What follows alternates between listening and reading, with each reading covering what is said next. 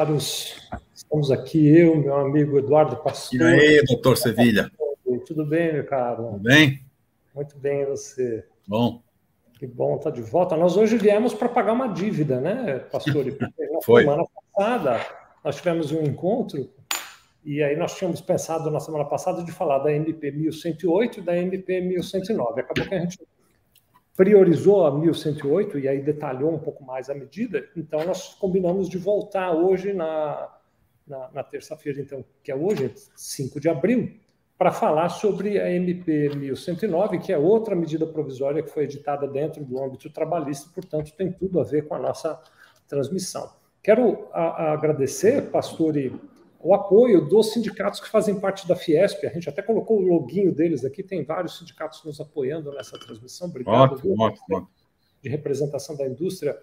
Tanto eu quanto o pastor, e a gente tem um carinho muito grande pelo sistema de representação da indústria. Que bom ter todos vocês aqui conosco, que seja útil para nós e para todos os nossos parceiros também. Uh, antes de entrar no assunto do dia, eu não posso deixar de comentar bem rapidinho, pastor, e vou pedir licença, né? Nós amanhecemos o dia com uma instrução normativa da, da Receita Federal do Brasil, prorrogando o prazo de entrega da declaração do imposto de renda. Né? Não é o tema da nossa conversa, mas só sim para rapidamente comentar, né? Então, imposto de renda pessoa física, que sempre foi 30 de abril, né? o último dia de abril, prazo de entrega, né? Esse mês, o último dia de abril seria, esse ano, aliás, o último dia de abril seria 29 de abril, né? mas a Receita Federal entendeu que devia prorrogar e está prorrogado. Então, agora o prazo de entrega passou a ser 31 de maio. Eu, pessoalmente, não gostei da prorrogação, achei até um tanto incompreensível, não estou vendo motivo para isso, não, está tudo funcionando, está tudo bem, mas enfim, prorrogaram, está prorrogado. De minha parte, vou trabalhar como se fosse 29 de abril o prazo para terminar, entregar logo de uma vez e deixar clientes e equipe tranquilos. Mas não é o tema do dia, o tema do dia hoje é MP 1109, que deu uma esticadinha, ou melhor, que deu uma organizada no Programa Emergencial de Manutenção de Emprego e Renda. Mas esse é um tema que eu vou deixar o professor Eduardo Pastore puxar. Só quero combinar com vocês, antes de passar para ele a palavra, vocês podem mandar comentários, dúvidas no canal que estiverem assistindo aí, né? seja no YouTube ou uh, no Instagram ou em outras redes sociais que vocês estiverem assistindo. Estou vendo aqui uh, o Jobson Barros com a gente, o Dilas também, Bruno Vieira, a Inês Dodge, a Renata Contadora, a Luciana Ramos, a Saul Brunet, o Ademar Castro, a Patrícia Lima, nosso amigo Lucas Rocha, que dá sempre apoio para a gente aqui, a Lindema, acho que esse é o nome, o Pedro Ocum, Bruno Valino, a Carla Teodoro, estou vendo também aqui a Sueli conosco. Muito obrigado a todos vocês. Mandem aí suas, seus comentários, suas dúvidas, suas perguntas. A Valéria Silva também está sempre aqui com a gente, obrigado, viu? Fabienne, serviços de terceirização também está aqui. Enfim, vamos lá. Meu amigo Pastore, quer dizer que agora tem então uma MP que regulamenta de maneira, pelo menos foi assim que entendi, de maneira permanente o que pode ser feito em casos emergenciais para manutenção de emprego e renda, é isso aí? Certo. É isso daí, Sebilha. Primeiro, é, mais uma vez agradecer aqui o convite, a participação aqui com, com você, é, é, com, nossa, com os nossos ouvintes aí à distância. Agradecer todo esse povo aí que está nos ouvindo, gente da indústria, legal você ter mencionado isso aí, porque realmente a gente tem um apreço muito, muito grande aqui pela, pela indústria, pelos motivos que você bem colocou aqui. Bom, é, o que nós temos hoje de novidade com relação a a essa questão do, do teletrabalho. A gente tem hoje duas medidas provisórias em vigência. Só vou fazer uma pequena apanhado do que a gente falou semana passada para contextualizar e trazer, trazer para cá. Então, nós temos duas medidas provisórias falando, versando sobre o teletrabalho, e, tem, e temos também a própria CLT, que também trata do mesmo assunto no artigo 75. Nós temos, portanto, hoje três instrumentos normativos em vigência, sendo que um é definitivo já, é o que está lá na CLT, artigo 75A e seguintes, que veio através da reforma trabalhista, esse aqui já é lei. Isso já está pacificado, a gente já sabe mais ou menos o que está lá dentro, como é que funciona o teletrabalho. Só que nós temos mais essas duas medidas provisórias. E, como o nome já diz, são medidas provisórias. Significa o quê? Elas vão ter que, num prazo de 60 dias, ser convertidas em lei ou não. Então, enquanto elas não forem convertidas em lei, o que, que, vai, o que, que acaba acontecendo? Então, estão em vigência. A gente tem que obedecer, porque a medida provisória ela faz o papel da lei e ela, mesmo que ela seja, ela não seja convertida em lei lá na frente, ela gera efeitos jurídicos nesse período que ela esteve em vigência. E quais são as a, a, e por que nós temos duas medidas provisórias aqui? A gente já falou isso a semana passada, mas eu só vou relembrar rapidamente aqui. O que, que diz a, a, a, o que, que nós temos duas medidas provisórias? Por quê? Porque a, a MP é, 1108 ela vem é, conceituar, conceituar, é, principalmente ela traz como novidade no que se refere ao conceito, além do teletrabalho, o trabalho híbrido como o Sevilha já colocou a semana passada. Então, se vocês forem ver na, na 1108, nós temos essa novidade: conceitua o trabalho híbrido, e além de conceituar o trabalho híbrido, ele, ele, ele encaixa o trabalho híbrido na lei, ele, ela traz também a questão de que, no conceito desse tipo de trabalho, ela traz as novidades que são importantes, do ponto de vista jurídico. Primeira, Primeira informação importante naquilo que se refere à conceituação do trabalho híbrido é que no artigo 75B dessa MP está escrito lá que considera-se o teletrabalho ou trabalho remoto, que pode ser entendido como trabalho híbrido aqui, é esse que foi o objetivo aqui do, do, executivo, do executivo quando ele, ele, ele, ele, ele editou a MP, a prestação de serviços, eu estou lendo aqui o artigo 75B, viu? a prestação de serviço fora da dependência do empregador de maneira preponderante ou não. Ou seja, a novidade é o quê? Olha, agora a questão do trabalho híbrido, ela pode ser é, pode ser executado fora da, da, das dependências da empresa e não tem mais negócio de preponderante. E não tem mais. Pode ser, inclusive, mais fora do que dentro. Desde que, como o nome diz, o híbrido, o trabalhador vai e volta. Você tem um contato é, com a empresa, por isso que ele se chama híbrido. E vem, e vem, e vem, mais, e vem conceituando de um, um pouquinho mais à frente aqui, MP.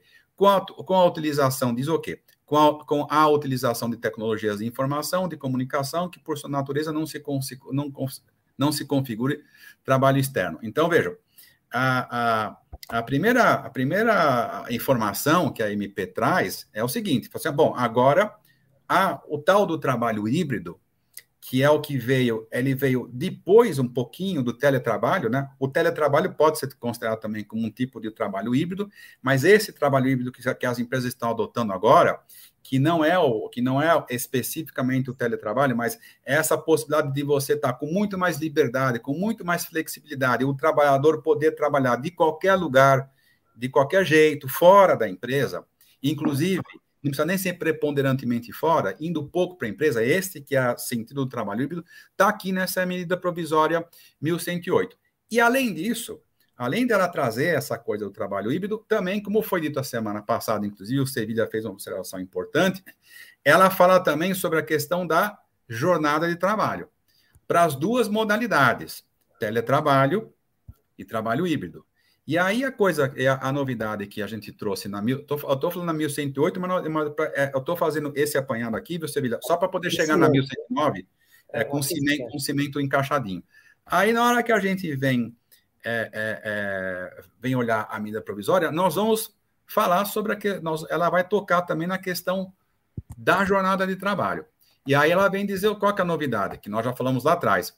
O trabalho que é exercido por produção, ou tarefa, este trabalho não tem um controle de não vai ter controle de jornada. Por quê? Pela, pela sua própria natureza. Se é produção ou tarefa, significa o quê? Você, trabalhador, empregado, vai me entregar o serviço pronto, acabado, não importa que horário que você vai fazer.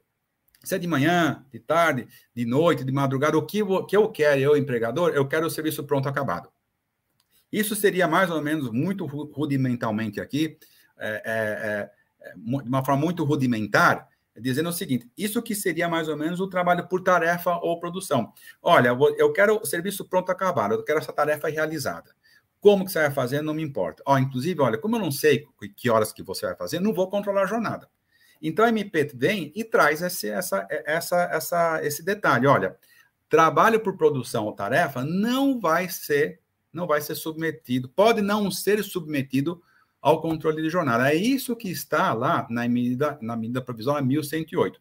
Então, eu estou colocando esses dois pontos, é, é, eu estou olhando para esses dois aspectos para agora chegar na 1109.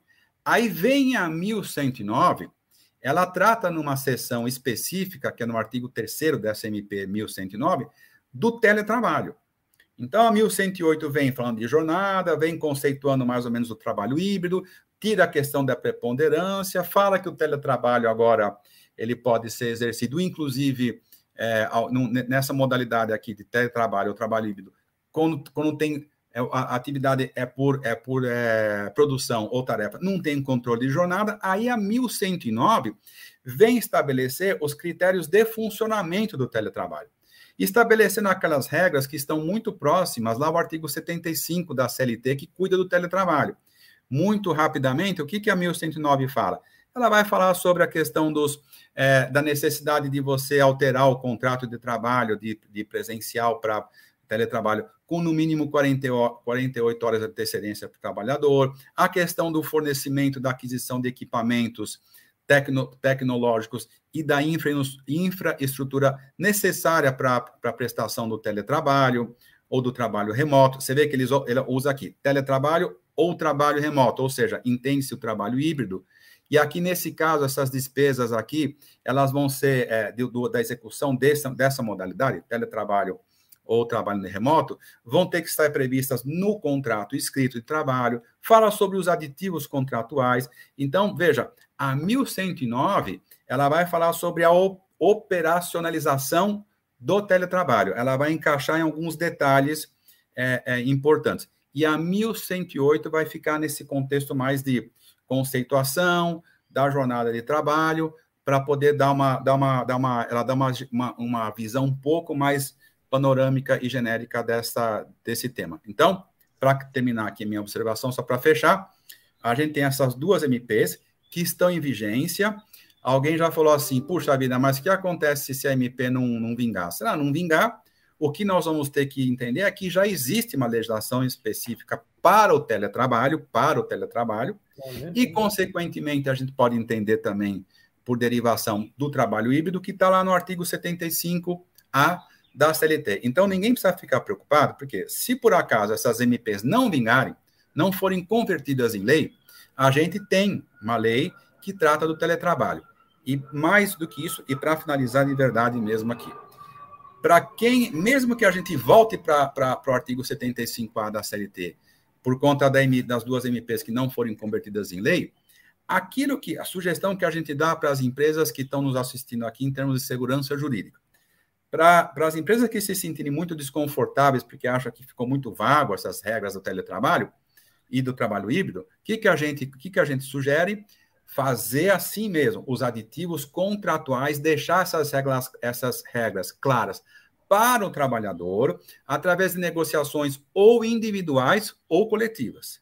Se der para colocar numa convenção coletiva, beleza, coloca. Se, se, se tiver que fazer uma negociação individual, faz, mas seguindo o seguinte princípio: princípio da boa-fé e transparência. O que, que a Justiça do Trabalho reclama dos empregadores?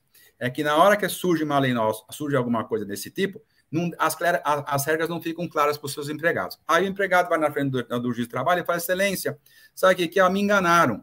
Porque falaram que ia ser assim, o teletrabalho não é. Então, sugestão: independente de medida provisória, se vingar ou não, façam todas as regras do teletrabalho, do trabalho, escrevam isso, coloquem regimento interno, coloquem isso aqui em regras internas, faz o trabalhador assinar um caderninho aí, uma, uma, uma, um documento dizendo que está ciente de todas as, a, as regras, manda tudo isso para o contrato individual do trabalhador e deixa tudo consignado.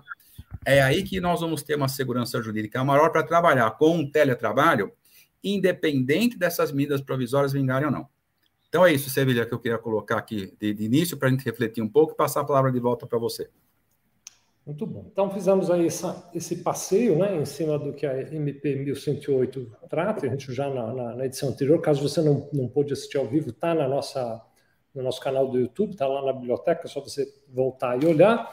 E agora a gente talvez possa dar uma olhada mais profunda na, na MP 1109. Eu queria só trazer aqui uma, uma colocação, né? lá, lá atrás né, é, foi editada a lei complementar, é, perdão, é uma lei apenas, não é complementar, não, a lei 14.020, que é de 6 de julho de 2020, que ela já criava um programa emergencial de manutenção do emprego e da renda. Né?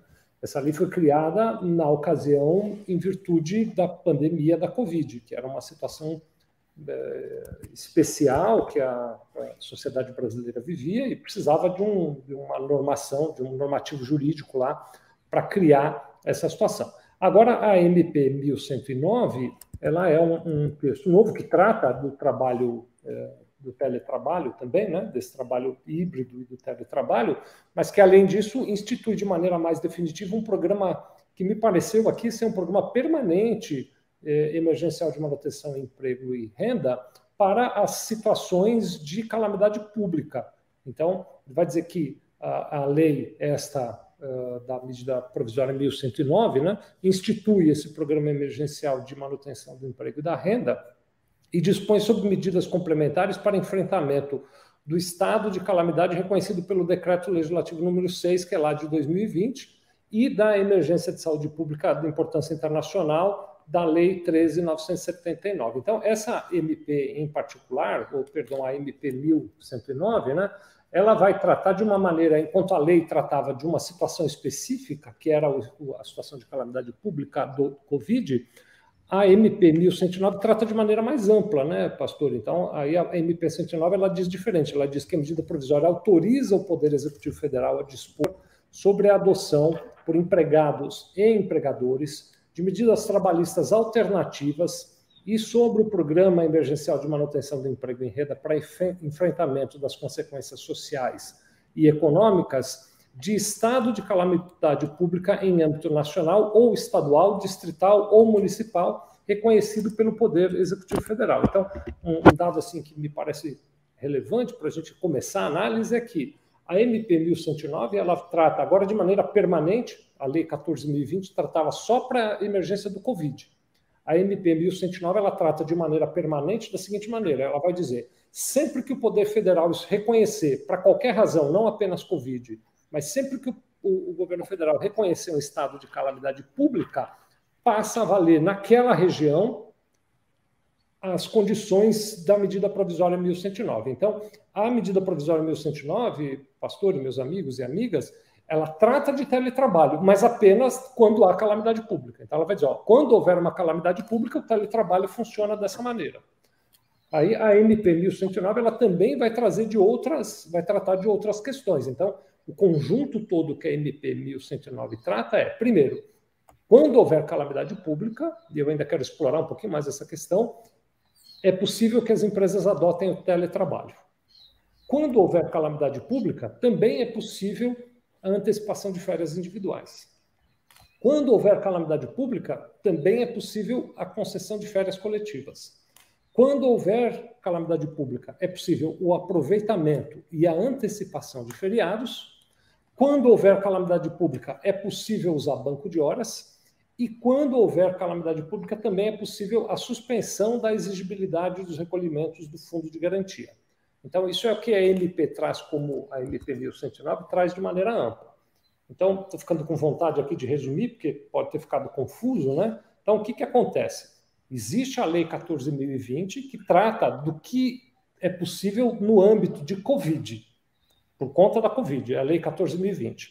A MP 1109, ela até tem pontos parecidos, mas a MP 1109 vai dizer, não é só para Covid, é para qualquer situação em que o governo federal reconhecer calamidade pública, seja uma calamidade pública municipal, distrital, estadual ou federal, sempre que o governo federal reconhecer a calamidade pública, estes instrumentos ficam válidos, né? Quais? Teletrabalho, antecipação de férias individuais, concessão de férias coletivas, aproveitamento e antecipação de feriados, banco de horas e suspensão da exigibilidade do recolhimento do fundo de garantia. E aí depois a MP vai tratar, né, a 1109, aí ela vai, por exemplo, no artigo 3 falar como é que fica o teletrabalho é, nos casos de calamidade pública, reconhecida pelo governo federal, depois lá no artigo 6 como é que fica a antecipação de férias individuais, no 12, como é que fica a concessão de férias coletivas, no 15, como vai funcionar o aproveitamento e antecipação de feriados, no 16, como é que ficam o banco de horas, no 17, como fica a suspensão da exigibilidade do recolhimento do fundo de garantia. Depois ela, ela segue normatizando tudo isso. Né? Então, uh, quis fazer essa, essa introdução aqui, né, o pastor, para que a gente tenha essa visão, né, que o MP 1109 agora ela cria um programa permanente de manutenção do emprego que pode ser acionado toda vez que o governo federal reconhecer algum estado de calamidade pública, né? Uh, então, uh, por exemplo, a gente viu lá, só para dar um exemplo de uma catástrofe, né? Sempre triste falar, Brumadinho passou por tudo aquilo que passou, né? É, agora, com a vigência da MP 1109, se o governo federal reconhecer um estado de calamidade pública no município, as empresas do município e os trabalhadores poderão usar essa, esses instrumentos pre, previstos aqui na MP 1109. Tem, tem um, alguns comentários aqui, né? Uh, que talvez a gente possa deixar um pouquinho mais para o fim. Estou vendo aqui, por exemplo, a Martina está trazendo um comentário. A Márcia uh, Gomes também está trazendo outro. Daqui a pouquinho, então, Martina e Márcia, a gente pega os comentários de vocês. Primeiro, eu vou devolver a palavra aqui para o professor Pastor e para ele seguir com as orientações sobre a MP 1109 que você quiser trazer agora, meu amigo. Não, é isso. Você resumiu bem, o, Sevilha. É, é, é, exatamente esse o escopo da 1109. É, a abordagem que eu fiz aqui, ela, ela só para deixar claro aqui, foi especificamente ao teletrabalho, porque a gente, só para resgatar é, da semana passada e, e, deixar claro como é que a gente ia finalizar esse, esse tópico aqui, né? Mas é, você tem toda a razão, Sevilha. Sevilha é o, é, a, a 1109 agora, ela vai tratar sobre as questões de calamidade pública mesmo. Sai, só, sai daquele contexto de, de emergência da, da, da questão de saúde Covid, até porque a, a, a, pandemia agora já, já, está se, já está se constituindo a endemia, né? Nós não temos mais uma pandemia, mas ela é uma doença endêmica. Não há necessidade mais do, do governo federal editar nenhuma medida específica para este fim. Ele editou essa 1109, que vai cuidar realmente delegando para, os, para o município-estado, é, é município-estado, a, a decretação da calamidade pública, e aí sim você, a entidade, a entidade federal poder usar, poder usar desses benefícios da MP 1109, que falam que exatamente, que fala exatamente dessas questões todas que o Sevilha colocou. E muitas, e, e você veja, vejam só que interessante, a gente estava vendo a MP aqui, quando a gente vai olhar o programa de emergencial de, de emprego e renda, você, na hora que, quando a gente for lá pro, pro deixa eu ver aqui, pegar as, o banco de horas, o banco de horas, né? Você, ele, a, MP estabelece uma, uma, uma, medida um pouco, um pouco diferente do que, o, do, do que funciona o banco de horas hoje, dizendo que ele pode ser compensado em até 18 meses. Hoje você tem aquela restrição de você compensar em, em até seis meses e você pode fazer essa compensação através de uma negociação com o teu trabalhador direta com o teu trabalhador, compensar o banco de horas para cima de seis meses tem que ser negociação coletiva, e vem a MP dizendo, flexibilizando um pouco mais essa questão do banco de horas, para deixar que seja compensado com um pouco mais de tempo. Então, todos esses itens que o, que o Sevilha colocou, antecipação de férias, né, é, a concessão de férias coletivas, essas regras que, inclusive, já vieram lá de outras medidas provisórias que tiveram vigência há um tempo atrás e caíram, mas que agora estão voltando, essas regras específicas elas vão ser colocadas e vão, sair, e vão estar inseridas efetivamente no contexto de calamidade pública. Já não é mais pandemia, já não é mais Covid, e mais do que isso, é, nós vamos depender também, em, alguns casos aqui, da edição de atos do próprio Ministério da, da Previdência, do Trabalho e Emprego, da Previdência, para regulamentar algumas situações específicas. Enquanto o Ministério do Trabalho não, não editar esses atos aqui, a gente fica no, no aguardo. Mas, assim, é, de qualquer maneira, essa MP 1109 está dando autonomia para os municípios e para os estados, aqueles que estão enfrentando chuvas, aqueles, aquela, todas essas rompimento de barragens, enfim, essas situações todas de calamidade pública, adotarem algumas regras específicas no campo, no, no campo trabalhista, com um único objetivo, né, Sevilha? A gente sabe qual que é o objetivo dessa MP, é o quê? Preservar emprego e renda, flexibilizar pagamento de fundo de garantia, banco de horas, antecipação de férias, férias coletivas, para preservar os empregos, dar mais autonomia para as empresas é, terem mais liberdade de negociar alguma coisa diferente, para que elas possam passar por esse período de calamidade pública sem demitir. Então, é esse que é o objetivo efetivamente da SMP 109. Ainda que ela traga, viu, Sevilha, eu sempre, eu estou sempre intrigado com essas, com, a, com, a, com, a, com, essas MPs, né? Porque ainda que a gente saiba que a MP, tá, é, a MP 1109 venha trazer esses, essas alternativas no contexto de, de calamidade pública, a gente sabe aqui que a própria MP também, as MPs, essa MP aqui trata, a 1108, né? Vai tratar também do auxílio alimentação, quer dizer, traz um, traz uma, na verdade, um assunto meio estranho a, a toda a questão é, trabalhista neste momento para a gente discutir nessa questão de MP. É válido, mas eu estou só fazendo esse comentário por quê? Porque me é estranho um pouco uma medida 1109 vir toda em cima de calamidade pública, de repente uma outra vem, fala sobre teletrabalho e auxílio alimentação, como a gente colocou é, lá atrás, né? A semana passada, inclusive, você fez algumas ponderações sobre essa questão dessa de, do auxílio alimentação no, no MP 1108. Algumas pessoas estão dizendo que dificilmente o Congresso vai é, convalidar essa, essas MPs em lei. Por quê? Porque elas estão justamente, principalmente a 1108, trazendo duas figuras muito distintas numa MP só, e isso acaba embaralhando e, fica, e, e acaba criando uma dificuldade para o legislativo acertar tudo numa MP é, importante como é essa. Agora, só para só encerrar aqui essa reflexão, ô Sevilha, é, eu vou, quero, quero voltar, inclusive, com. Eu, eu quero é, voltar uma questão aqui importante em termos de segurança jurídica. É, mais uma vez, independente do que está escrito aqui na MP, é, na, em, é, em, especial a MP 1109, o que a gente pode colocar para as empresas é o seguinte: é, nós estamos, as empresas estão usando pouco esse instrumento de, que, que propicia muita segurança jurídica, que é o princípio que está contido no artigo 611-A lá da, da, da CLT, que fala sobre o princípio do negociado sobre o legislado. Estou dizendo isso por quê?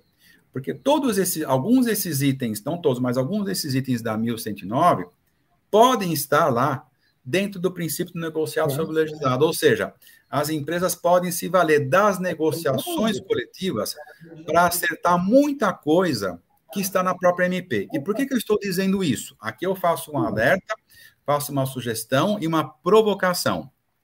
A gente tende, e, eu, e as empresas, eu até entendo isso, mas as empresas tendem a esperar muito que todos os problemas sejam resolvidos numa MP ou na lei. Nós não vamos conseguir resolver tudo isso na lei. Você vê, a próprio teletrabalho tem tantos detalhes aqui que não dá para resolver tudo através de lei. Estou dizendo isso por quê? Porque nós temos que praticar mais a negociação coletiva como instrumento de solução da insegurança jurídica que reina nas empresas. Por quê? Porque esse é um instrumento que está lá na reforma trabalhista, ainda pouco utilizado, que pode ser usado aqui, principalmente se essas MPs não vingarem. A gente pode puxar muita coisa do que está aqui dentro e jogar para negociação coletiva, inclusive negociação individual, mas principalmente a coletiva, seguindo o princípio do negociado sobre legislado. Eu estou insistindo nisso, por quê? Porque isso é uma prática que faz com que a gente fique menos dependente do legislador para solucionar os nossos problemas e traz mais para nossa casa. Logicamente que alguém pode falar, pô, mas você está falando de negociação coletiva, sindicato. Bom, as empresas que conseguem ir para negociação coletiva, beleza. As que não conseguem, tem que começar a usar o, a, a, negociação, o instrumento da negociação individual também. O STF já deixou claro, o ano passado, quando na pandemia, num voto do Marco Aurélio, dizendo o seguinte: você pode até negociar individualmente redução do salário e jornada em, tem, em tempos é, de anomalia. Lógico, ele deixou bem claro isso. Mas eu estou dizendo isso por quê? É, é, porque nós temos alguns instrumentos de segurança jurídica que não são, que não são só lei, só leis.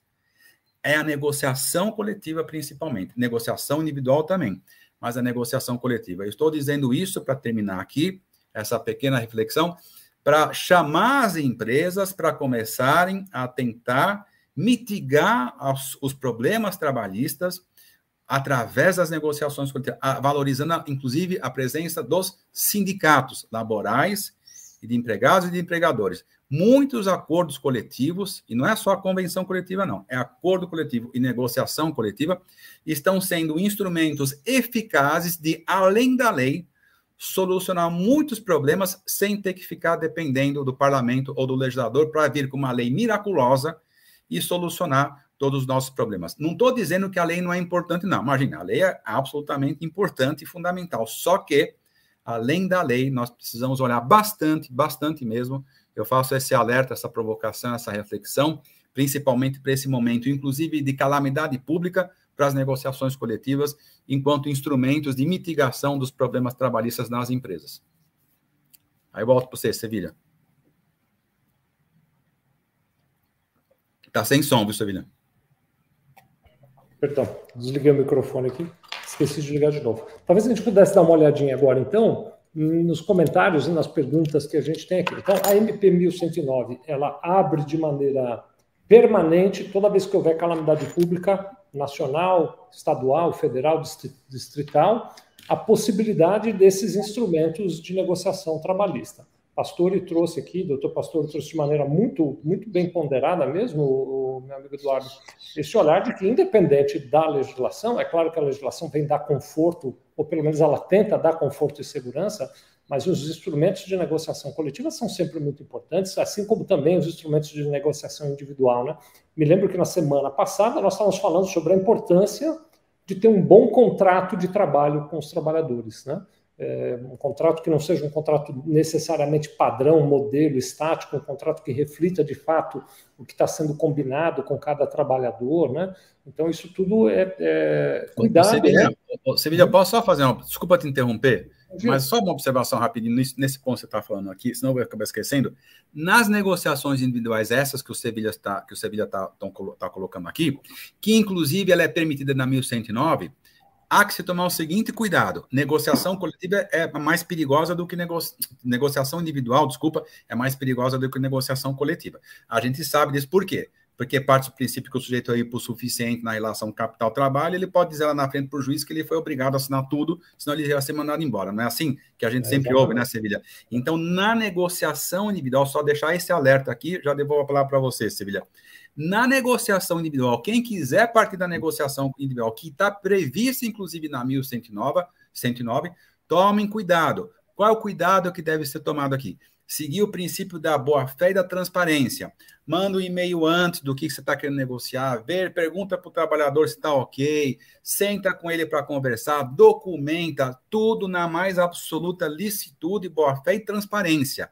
Constituam essa prova a favor da empresa para mostrar para o juiz do trabalho que na negociação coletiva você não usou o poder de fogo econômico para dobrar o trabalhador e impingir ao trabalhador à tua vontade. Porque senão, se você não tivesse documentos na, na, na audiência trabalhista, ele fala isso para o juiz do trabalho e fala, ah, pois é, eu assinei tudo isso aqui porque não tinha nada, isso aqui foi tudo forjado. E a empresa não tem prova, a empresa não tem nada, ela acaba sendo punida de uma maneira inadvertida. É só essa observação, Sevilla. Desculpa. Então, simplesmente, né, assim, o olhar que a gente está dando aqui é tudo que é combinado com o trabalhador é importante que seja documentado, mas não basta Isso. somente pôr no papel porque depois o trabalhador pode ter esse olhar de dizer: eu assinei, não sabia o que estava assinando, ou eu fui obrigado a assinar, me deram, se eu não assinasse, não poderia trabalhar, né? Então é importante ter esse ambiente no qual ele possa tirar as dúvidas, onde ele possa conversar e aonde exista a capacidade de provas, inclusive, de que foi oferecido para ele todo o esclarecimento que ele quisesse durante aquela negociação. Eu estava aqui é, considerando a hipótese de trazer umas perguntas para a nossa conversa, Pastore. Por exemplo, a Martina Lima está dizendo assim: olha, aqui na minha cidade, ela não fala qual é a cidade dela, mas o prefeito decretou estado de calamidade pública, só que no sistema o contador não consegue fazer o pedido de redução da jornada. Ainda não está liberado? Ela até continua, né? Como é que a gente fica sabendo desse reconhecimento? E vou até aproveitar e vou trazer a comentário também aqui. Eu vi um comentário, deixa eu ver de quem é. Peraí, eu me perdi aqui, porque acho que o comentário sumiu aqui. Uh... Ah, tá aqui, ó, achei. É o comentário do Maurício Baroni. Então ele está dizendo assim, ó, quando da decretação de calamidade pública pelos municípios ou estados, sempre há que ser reconhecida pelo governo federal. Então, Maurício e Martina, o que acontece é assim, o que a MP 1109 diz? Ela já começa dizendo assim, olha só, é, que ela serve para enfrentamento das consequências sociais e econômicas de estado de calamidade pública em âmbito nacional ou em âmbito estadual, distrital e municipal, reconhecido pelo Poder Executivo Federal. Então, não basta um decreto do prefeito, não basta um decreto do governador decretando o estado de calamidade pública. É para a, as exigências da MP 1109 é preciso que o governo federal reconheça o estado de calamidade pública. Né? Então, essa possibilidade ela só vai estar disponível, Martina e, e Maurício, quando houver o reconhecimento por parte do governo federal. A, a, MP 1109 ela é uma MP recente, né? Se eu não estiver enganado, 25 de março. Eu estou até aqui conferindo enquanto falo com vocês. É, aliás, aliás, Sevilha, aliás, Sevilha, está no artigo, tá no artigo 2 é assim que você acabou de falar, viu? É, que poderão ser adotadas pelos empregados e empregadores para a preservação, essas medidas aqui na MP, né? Para a preservação do emprego e sustentabilidade do mercado de trabalho, enfrentamento das consequências do estado de calamidade pública em âmbito nacional ou em âmbito estadual, distrital, municipal, aí vem o que você falou, Sevilha, exatamente isso, está no artigo 2 reconhecido pelo Poder Executivo Federal as seguintes medidas trabalhistas alternativas. Aí vem elas aqui. Mas é isso mesmo. Nós dependemos, então, no reconhecimento do, do governo federal. O município não tem autonomia, né, para simplesmente declarar. Agora, eu e... confesso, Martina e Maurício, eu não fui olhar, né, porque uh, não, não tive essa curiosidade, e aqui onde eu vivo não está em calamidade pública, graças a Deus, né. Ainda que o governo federal tenha reconhecido, eu não sei se essas medidas já estão disponíveis, já foram criadas dentro então, do. Então, Sevilha, não estão. É, não estão ainda. Eu posso dizer que não estão. É isso que está faltando, é essa perna que está faltando para a MP. Porque isso tudo que nós estamos tratando aqui depende de um ato do Executivo Federal. Uhum. É, do, na verdade, do Ministério do Trabalho e da Previdência. Então, eles não, então, não editaram ainda. um desdobramento agora a partir do Exatamente, MP, exatamente. Como é que isso na prática vai ser colocado. Exatamente. Né? Nós estamos na dependência ainda desse, desse ato do Ministério do Trabalho e do Emprego. É. Nós vamos ficar acompanhando aqui, né, amigos e amigas, a relação em relação a desdobramentos. Aí sim, provavelmente é, instruções normativas ou orientações complementares dos demais órgãos. Né? A Martina ainda está dizendo como é que a gente fica sabendo desse reconhecimento? Tem que acompanhar a publicação do Diário Oficial, notícias e tal, né, Martina? É, então a gente tem que é, tomar. Formalmente, isso é, é, informado no Diário Oficial da União. É lá que isso, o governo federal isso, vai dizer que reconhece Isso. o que não reconhece. Ô, Martina, vai, na hora que sair esse ato do, do, do executivo, na hora que uhum. todo mundo vai estar sabendo, porque é o que o Sevilha falou, vai estar publicado no Diário Oficial, vai estar, aí sim a gente vai conseguir. Aí eu acho até, viu, Sevilha, na minha opinião, aí não sei, vamos ter que fazer um outro encontro desse daqui, porque aí nós vamos ter é, toda a dinâmica e a parte operacional, a parte operacional é disso aí, né? É Mas é isso, Martina, vamos ter que esperar. Diário Oficial Tem uma logo. logo do Márcio, é Márcio Gomes ou é Márcia Gomes? Eu acho que é Márcia Gomes, né? Estou vendo o nome aqui, é Márcia Gomes. Márcia, é Márcia. A Márcia está dizendo assim: qual a diferença entre calamidade pública e emergência em saúde? Eu até vou tentar te responder, Márcia, mas eu também quero te dizer assim: formalmente, a diferença é um aspecto técnico que não é relevante para a nossa decisão. Então, assim, só vale quando for calamidade pública. Se for emergência em saúde pública, não vale porque a MP 1109 era clara, ela diz vale para calamidade pública reconhecida pelo governo federal, ela não serve em outras questões. A definição legal, a emergência pública, não, não me peça para detalhar além disso que eu vou fazer, tá bom, Marcia? Mas a, uhum. emergência, a emergência pública compromete parcialmente a capacidade do Estado de reagir. E a calamidade pública compromete totalmente a capacidade do Estado de reagir. Então, é na descrição legal, é essa é a diferença, né? Mas, e, e, tem, é... também, e tem também, Sevilha, a questão da calamidade pública, ela está muito atrelada às, a eventos naturais, a enchentes, que, que é alheios à vontade do homem. Na, na questão da emergência pública, trata-se, como foi na Covid, né? Trata-se de um fenômeno, de uma doença é, pandêmica, que traz uma paralisação das atividades econômicas, como aconteceu pela Covid, e aí o Estado vem e declara a emergência pública. Como o Sevilha colocou aqui, sobrecarrega, por que isso? Porque sobrecarrega hospitais, sobrecarrega o sistema privado e público de saúde. Foi por isso que veio lá atrás, vieram lá atrás as outras medidas provisórias, falando especificamente da emergência pública. Agora é a calamidade pública que está mais atrelada a essas condições naturais também, fenômenos naturais que acabam atingindo os estados, municípios, distritos federais, enfim. É o que está lá dentro da MP 1109. É mais ou menos por aí que vai, viu, Márcia, o, o conceito e as diferenças. Muito bem. O Fabiano Uchoa também faz um, um, comentário aqui, então ele vai dizer: e o pessoal do grupo de risco Covid poderão solicitar o bem? Fabiano, ele não trata com a MP 1109, ela não trata mais especificamente do Covid, ela trata de uma situação geral em que, uma vez decretada a calamidade pública, no país, no estado, nos municípios ou no Distrito Federal, valem essas regras, né? Então, e, inclusive, Fabiano, ele não trata do benefício emergencial em dinheiro, porque na Lei 14.020 existia um benefício emergencial que era pago em dinheiro, que o trabalhador podia solicitar. Agora não trata, a MP 109 não traz essa condição, tá bom, Fabiano? Então, não confunda uma coisa com a outra aqui, né? Estou vendo o nosso querido amigo Celso Davi Rodrigues aqui da, da, do Cienfesp com a gente. Obrigado, viu, doutor Celso? Uma alegria enorme te ver por aqui. Ele que é advogado do Cienfesp aqui em São Paulo, né? Aliás, vários sindicatos nos acompanhando aqui. Obrigado, viu, pela tua participação, pelo teu apoio, pelo teu enriquecimento aqui. Depois, se tiver algum comentário, escreve aqui, viu, doutor Celso? Se quiser compartilhar seu conhecimento nessa questão, traga para nós aqui também, né? Uh, e tem aqui um comentário da Márcia Gomes, não, já trouxe esse comentário da Márcia Gomes, que é sobre a questão do estado de emergência pública e de calamidade pública. O Celso, o Celso que é o advogado? É, exatamente. Então, o Celso que está vendo aqui, eu já vou falar para você, Celso. Pergunta difícil, manda para o Sevilha, pergunta fácil, manda para mim. É, isso. É, você para fazer alguma verdade, pergunta. A gente faz assim, a pergunta difícil nem aparece, a gente apaga antes da entrar no ar aqui, é para não ter nenhuma complicação, né? Então, eu só quero relembrar, pessoal, eu fiquei com a sensação de que está havendo talvez uma, uma, uma, interpretação aí, né? Este eh, benefício, ou melhor, este programa específico do qual nós estamos falando, que é o Programa Emergencial de Manutenção de Emprego e Renda, criado pela MP 1109, ele só traz como possibilidades teletrabalho, antecipação de férias individuais, férias coletivas, antecipação de feriados, banco de hora e suspensão do recolhimento do fundo de garantia.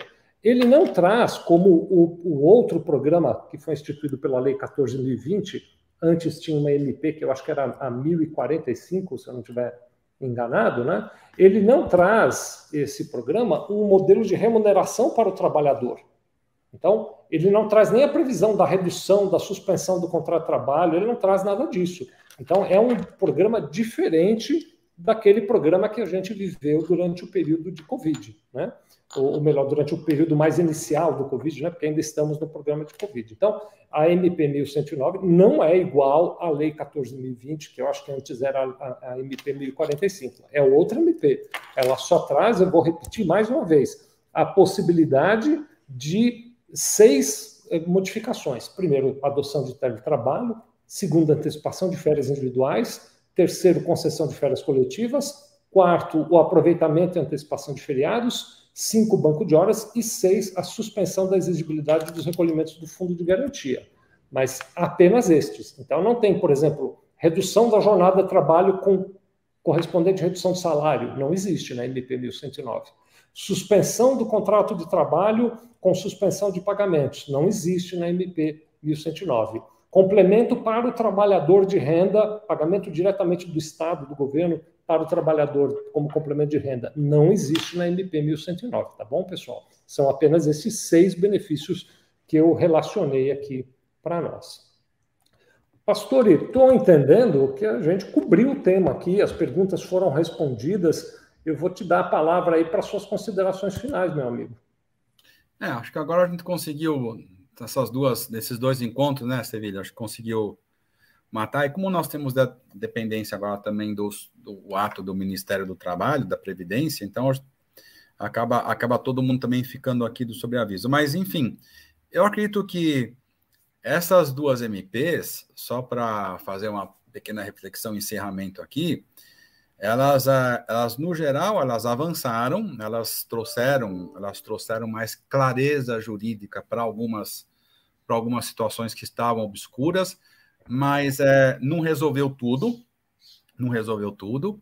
É, primeira coisa é essa. Segunda, vão depender, as duas MPs vão depender de análise do Congresso Nacional, né, da, da Câmara e do Senado, ou seja, no prazo, a MP 1109 tem prazo de 90 dias vai ter que ser convertida em, lei ou não, né? E, e, se não for convertida em, em, lei, logicamente que gera seus gera efeitos jurídicos, mas o, como terceira e última observação, eu insisto aqui, é, para a gente não ficar. Eu sei que todo mundo, as empresas, elas fazem investimento é, em cima de segurança jurídica. Lógico que onde você tem um ambiente trabalhista com mais segurança jurídica, você tem mais investimento, tem mais investimento, você tem mais emprego. É simples e complicado assim. Mas é, o que eu estou dizendo aqui, e estou deixando como sugestão, para a gente não ficar, ainda que as duas MPs tragam muitas novidades, tudo, mas elas são, como diz o nome, medidas provisórias, pode ser que daqui a um tempo elas não estejam mais aqui entre nós.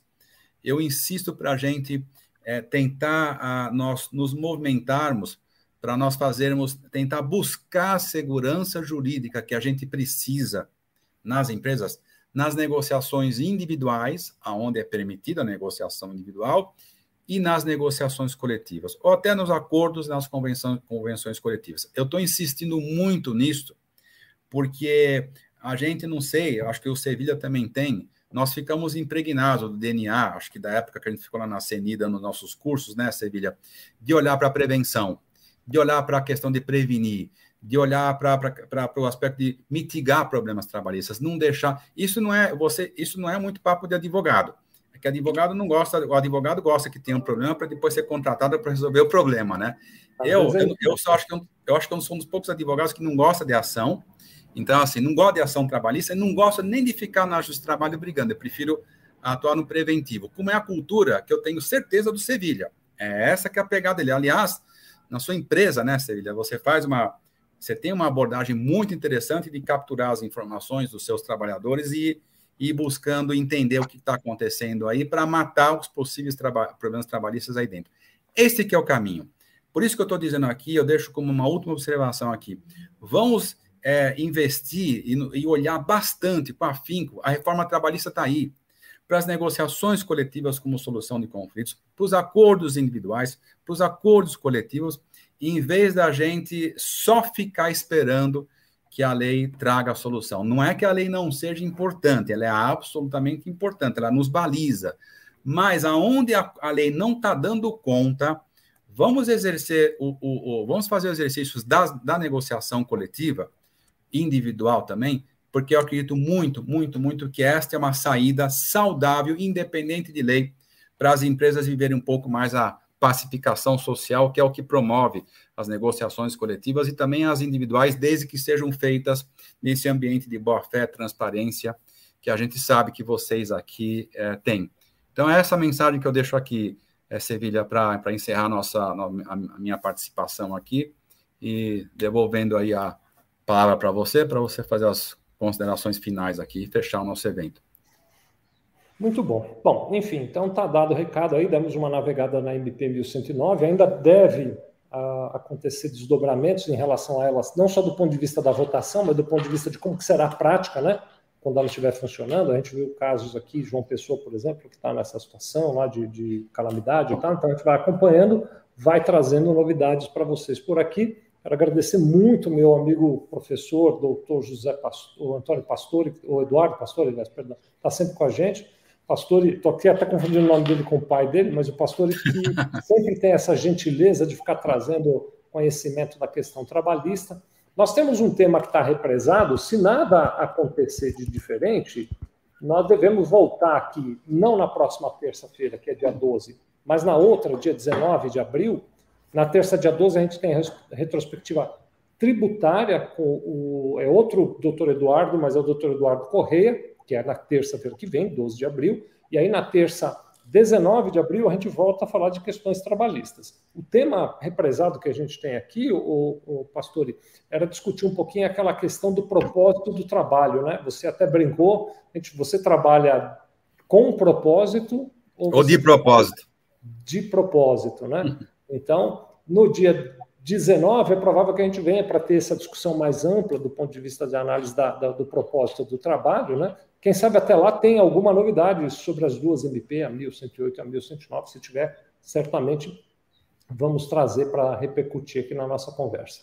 Muito obrigado a Não. todos vocês que nos acompanharam. Um beijo no coração de todos. Então, semana que vem, 12 de abril, eu estou aqui com o doutor Eduardo Correia para falar sobre tributos, não sobre trabalhista, mas sobre tributos. E 19 de abril, de novo, aqui com o doutor Eduardo Pastore para falar sobre trabalhista. Beijo para todos. Obrigado, Eduardo, meu amigo. Obrigado, Sevilha. Mais uma vez, obrigado a você e a todos. Obrigado. Tchau, pessoal. Se cuidem, viu? Tchau.